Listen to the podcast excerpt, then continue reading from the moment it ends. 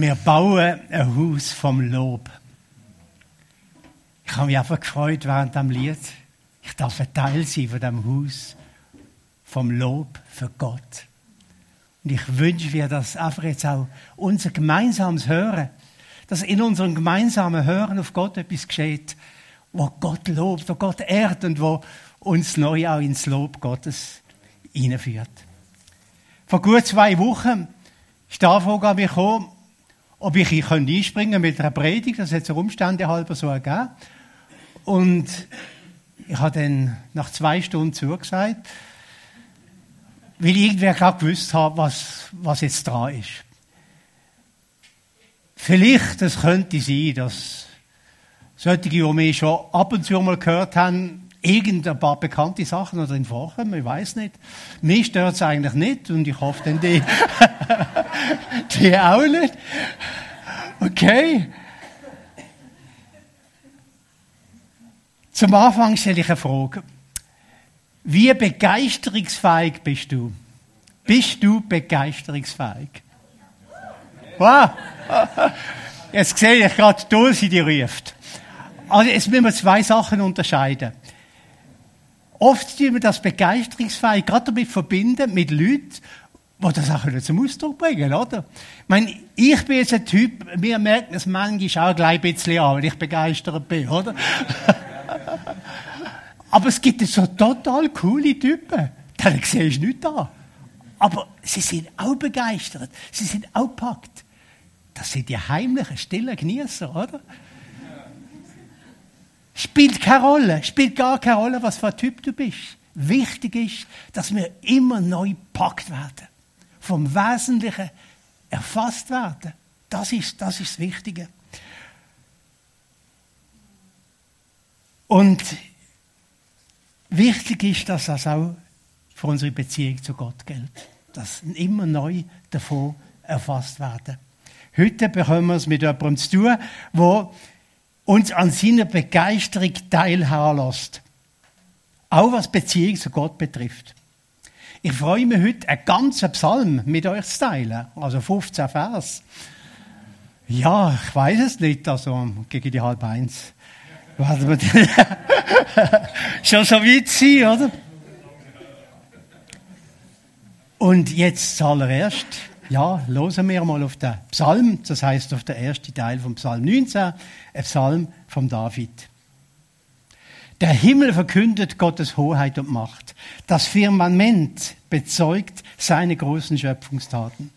Ein Tag erzählt es dem anderen und eine Nacht sagt es der anderen weiter. Ohne Worte reden sie, kein Laut kann man hören. Doch auf der ganzen Erde hört man diese Botschaft. Sie erreicht auch die fernsten Länder. Der Sonne hat Gott am Himmel ein Zelt aufgeschlagen. Am Morgen kommt sie strahlend heraus, wie ein Bräutigam aus seiner Kammer. Siegesgewiss, wie ein Held beginnt sie ihren Lauf. Sie geht am einen Ende des Himmels auf und zieht ihre Bahn bis ans andere Ende. Vor ihrer Glut kann sich nichts verbergen. Ich denke, spüren da etwas, wir haben etwas gespürt von der Begeisterung von David. Begeisterung im Hinblick auf die Schöpfung Gottes, Wunder von der Schöpfung Gottes. Und er lässt sich an, seiner Begeisterung teil, äh, gibt teil. Und er hat vor sich das Schauspiel einfach von einem einzigen Tag, er ganz, mit ganz kurzen Wort, aber sehr treffend beschreibt. Die Sonne, wo am Morgen die Sternenpracht verblassen lässt, dann ihre Bahn zieht und dann am Oben hinter dem Horizont verschwindet, begleitet von einem wunderbaren Schauspiel von Farbe faszinierend. Und da ist dann wie inbegriffen alles, was sich abspielt. In der Zeit, wo die Sonne die Erde erhält. Das ist einfach faszinierend. Mich faszinieren Naturfilme, wo zum Beispiel das Erwachen von der Natur am Morgen zeigen, mit so super Aufnahmen, die man heute machen mit, mit, mit einer super Kamera, die man heute einfach die Tiere, die du erwachen, was sich alles regt, was du erwacht, was du aufblüht. Sensationell. Ist einfach sensationell. So etwas Schönes. Und der David sieht in dem allem einen wunderbaren Lobpreis für Gott. Als Hirte ist er, als ursprünglicher Hirte ist er ein Naturmensch gewesen und hat natürlich viel auch in der Natur beobachtet. Und er ist von dem begeistert geblieben. Ich bin nicht so ein besonderer Naturmensch. Aber ich genieße auch einen Moment in der Natur. Mir sind zwei Sachen in den Sinn gekommen. Eins liegt ganz weit zurück, da bin ich noch so richtig jung und fit gewesen. Da habe ich Ski, grosse Skilager mitgeleitet. Nicht fachlich, ich bin nie guter Skifahrer gewesen. Ich bin für andere Teile vom Programm zuständig gewesen. Die Leute haben manchmal gelacht, wenn ich bisschen breitspurig dahergekommen bin, aber mir ist es gleich gewesen, ich habe es immer genossen. Und wir sind wiederholt in, in Wengen gesehen, männliche Lauberhorn. Und ich denke, Zoben als die Abfahrten, die sind mir so in Erinnerung, wenn wir an der Zoben vom Lauberhorn auf Wengen runtergefahren sind. In dieser Bergwelt. Die Sonne, die am Untergehen war schon.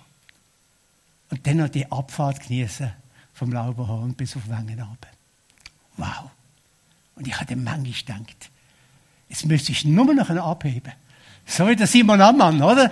Nur noch einen abheben und ins Tal fliegen. Das Einzige, was noch schöner war. Aber das Gleiten auf dem Schnee ist auch wirklich wunderbar gewesen. Und ein anderes Erlebnis, das liegt etwa zwei Jahre zurück. Da bin ich mit dem Kajak auf dem Griffensee und bin am Oben zurück von Griffensee, zurück auf Fellanden, wo ich das Auto parkiert hatte. Und etwa 200 Meter vor dem Ufer hatte ich einen Impuls gehabt drei nochmal um. Und ich habe mein Boot gedreht und habe zurückgeschaut. Und die Sonne gerade untergegangen gewesen. Und am Himmel ist es eine Wolkenfirnis gewesen. Und das hat in allen Regenbogenfarben geleuchtet. Und das Licht hat sich um den See gespiegelt.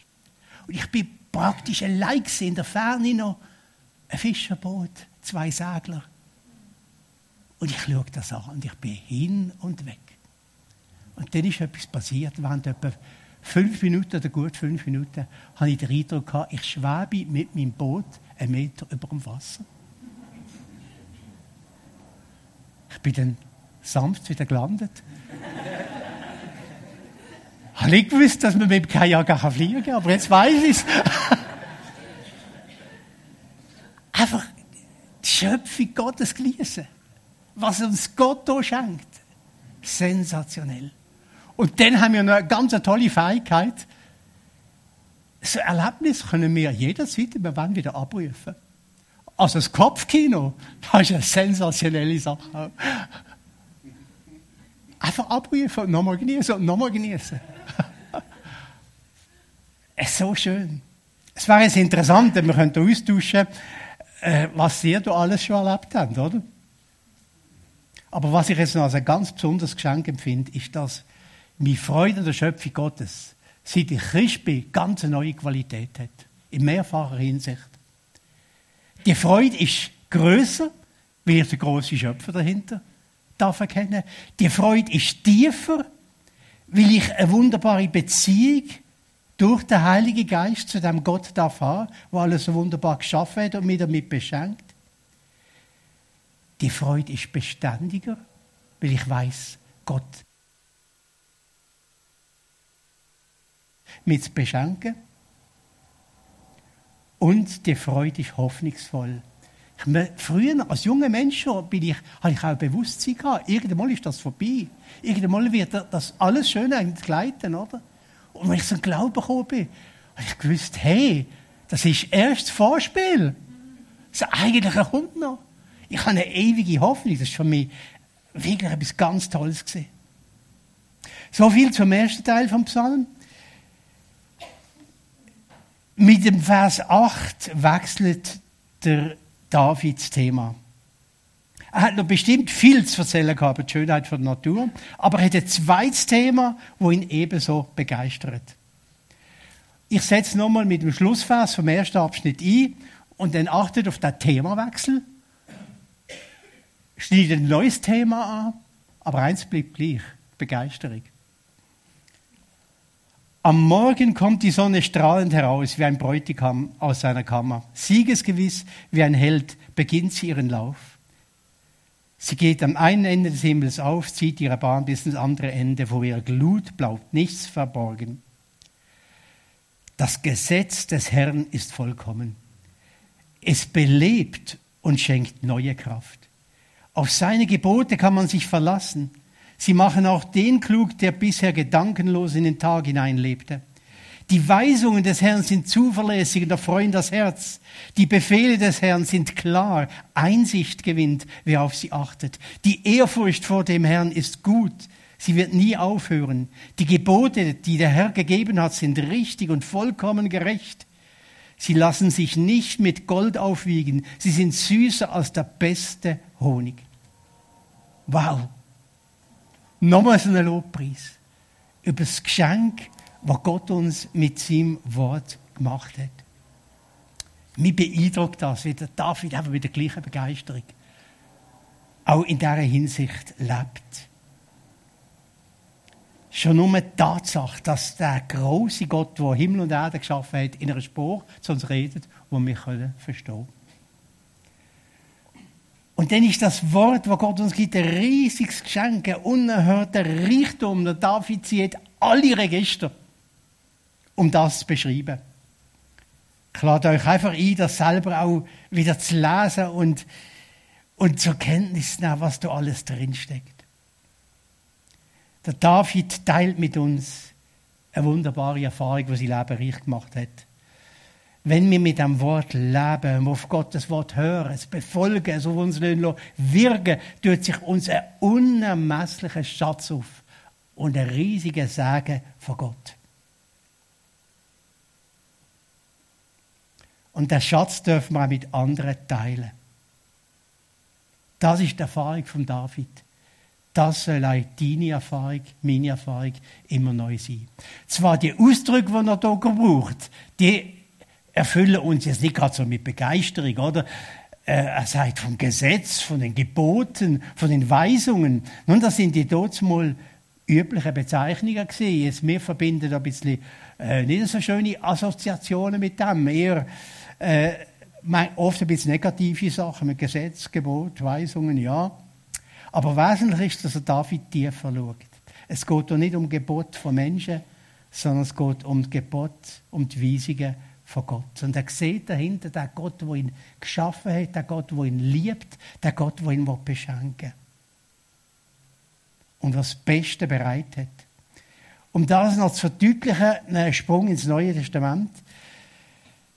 Der Apostel Jakobus redet im ersten Kapitel von seinem Brief, redet er, macht er einen Vergleich von Menschen, die Gottes Wort nur oberflächlich betrachten und andere, es zu Herzen nehmen. Und er sagt, wer das Wort Gottes oberflächlich betrachtet, das ist wie ein Mann, der in den Spiegel schaut, zack, okay, und dann hat er es wieder vergessen, wie er ausgesehen hat. Wohlgemerkt, er hat gesagt, ein Mann schaut so in den Spiegel. Wir wissen, dass bei den Frauen schon ein bisschen anders ist, oder? Und dann beschreibt er die Person, das Wort Gottes ernst nimmt. Und da braucht er kein Bild, sondern sagt das folgendermaßen. Wer aber hineinschaut in das vollkommene Gesetz der Freiheit und dabei bleibt, nicht als vergesslicher Hörer, sondern als Täter des Wortes, der wird glücklich sein in seinem Tun. Das ist eins von den Worten, das mich fasziniert. Wer Gottes Liebe, seine guten Pläne und Absichten hinter seinem Wort erkennt, der wird zu einem Menschen, der Einblick bekommt ins vollkommene Gesetz der Freiheit. Gesetz der Freiheit, das scheint uns ein Widerspruch zu sein, oder? Wir sagen entweder Gesetz oder Freiheit. Aber beim Wort Gottes löst sich der Widerspruch auf. Wer bereit ist, sich auf das Wort, auf Gottes gute Gebot einzulassen, der erfahrt die größtmögliche Freiheit. Am besten sehen wir das, wenn wir Jesus selber anschauen. Er hat sich am Willen Gottes orientiert, an sein Wort orientiert wie kein anderer. Und wenn einer frei war auf dieser Erde, ist Jesus. Er war sogar so frei, dass er sein eigenes Leben loslassen und hingeben für uns. Und was Wort Gottes ernst nimmt, bekommt Anteil an der Freiheit von Jesus. Wer sich mit Jesus verbindet, der bekommt Anteil an der Freiheit, die wir bei ihm selber sehen. Immer wieder hat Jesus selber deutlich darauf hingewiesen. Und er hat auch die Gesetzeslehrer und Pharisäer in die Schranken gewiesen. Ein Wort von Jesus dazu, oder wo wir in Johannes 6 lesen.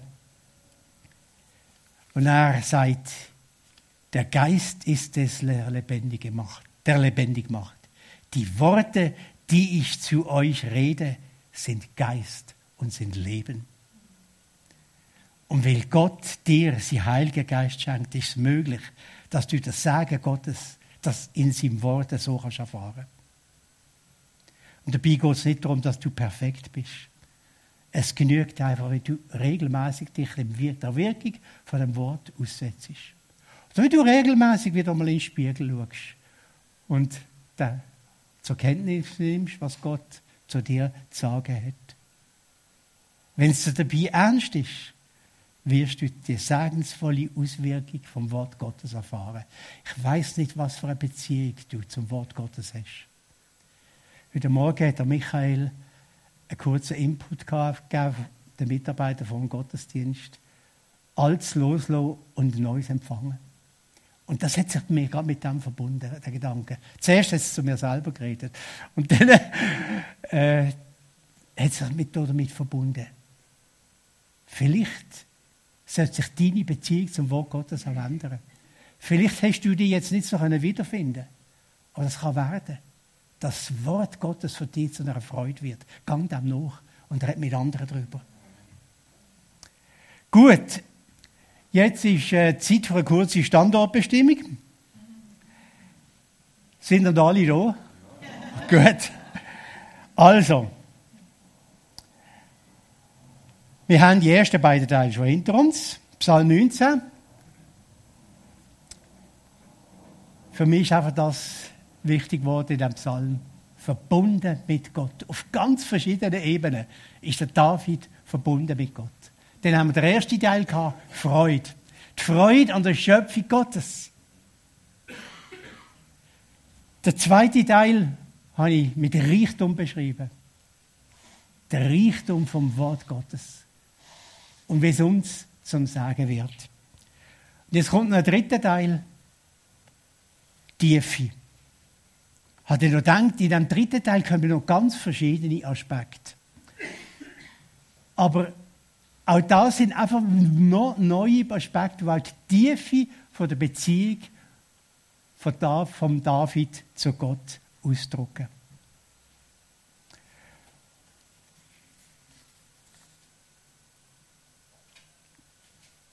Beim dritten Teil möchte ich so vorgehen. es sind vier Vers. Und ich werde jeder von diesen vier Vers einblenden. Und zu einer Reihe wird ich nur ganz wenige Sätze sagen und dann sind wir mal still und lassen es auf uns wirken. Und am Schlussvers, das gibt dann noch einen kleinen Schwerpunkt. Also, David fährt weiter. Herr, ich will dir dienen. Wie gut, dass mich dein Gesetz vor falschen Wegen warnt. Wer sich an deine Gebote hält, wird reich belohnt. Der David ist entschlossen, Gott zu hören und ihm zu dienen. Dabei weiß er, ich werde immer wieder reich beschenkt werden und reich belohnt werden. Ich wünsche dir, dass das auch immer wieder die Entschluss sein kann. Ich will Gott hören und Gott dienen. Und dass du dabei erfahren wirst, wie Gott dich reich beschenkt und reich belohnt. Das wünsche ich dir. Vers 13. Wer aber kann erkennen, ob er nicht vom rechten Weg abkommt? Vergib mir die Verfehlungen, die mir selbst nicht bewusst sind. Bei aller Entschlossenheit auf seinem Weg mit Gott hätte David auch oft versagt. Er ist darauf angewiesen, dass Gott ihm vergibt. Er ist sich seiner Schwachheit, seiner Grenzen bewusst gewesen. Gott kennt auch deine Schwachheit und deine Schwachheiten und deine Grenzen. Und darum sollst auch du immer wieder erfahren, wie gnädig und barmherzig Gott ist. Und wie er dir immer wieder ganz neue Chancen gibt, die du ergriffen kannst.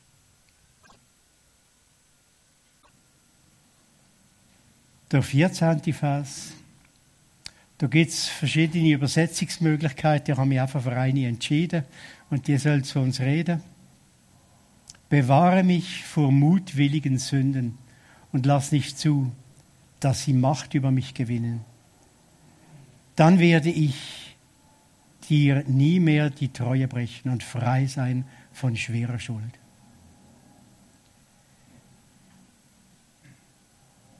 Die Worte reden davon, dass Sünde nicht nur etwas ist, wo wir können entweder tun oder lassen. Sünde ist eine Macht, sie kann Macht über mich gewinnen, wie es so heißt. Wo du spürst, dass Sünde in deinem Leben Macht über dich gewonnen hat, da sollst du wissen, Gott will dir Freiheit schenken. Freiheit von der Macht von der Sünde. Jesus hat durch sein Tod und seine Verstehung Macht von der Sünde gebrochen. Und das kannst du in Anspruch nehmen. Gib auf keinen Fall auf und zögere nicht, Gebet und Hilfe anderen in Anspruch zu nehmen, um an diesen Punkten, du spürst, ich bin noch beherrscht von einer Macht, um da frei zu werden. Es gibt Freiheit. Gib nicht auf. Bleib dran. Und wenn du sogar wieder mal zurückgekehrt bist, Gott führt in die Freiheit. Die Macht von der Sünde ist gebrochen.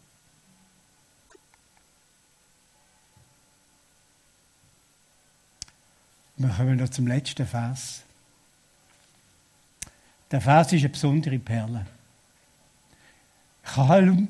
Ich kenne den Psalm schon lange, aber früher habe ich nie über den letzten Vers groß nachgedacht. Und jetzt habe ich immer wieder über den letzten Vers nachdenken wenn ich vor dir bin, Herr, soll dir das Sinnen und Reden meines Herzens eine Freude sein und ich freue mich, dass du mein Fels und mein Erlöser bist.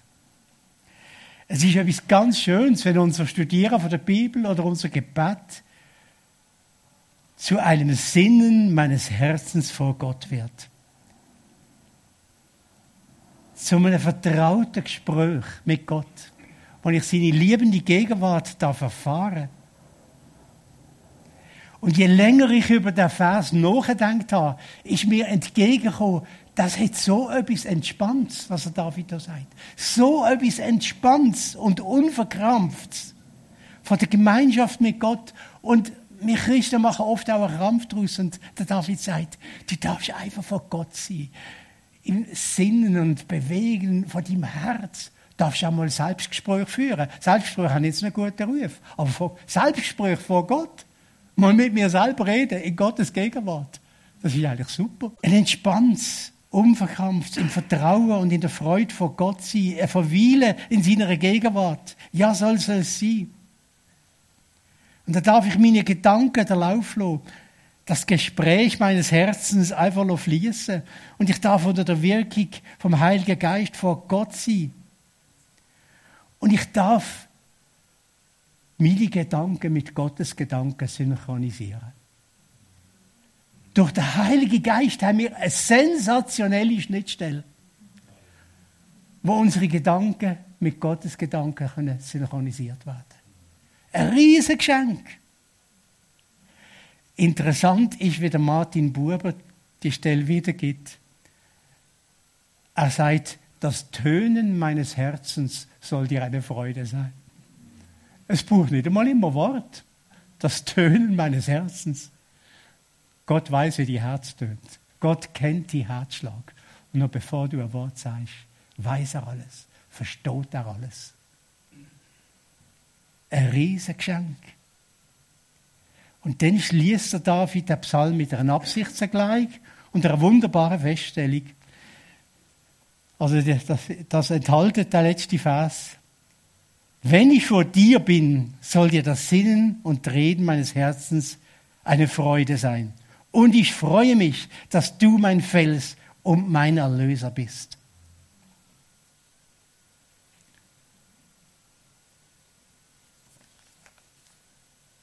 Ich frage zum Schluss, freut sich nur nachts Gott wirklich, wenn wir so vor ihn kommen?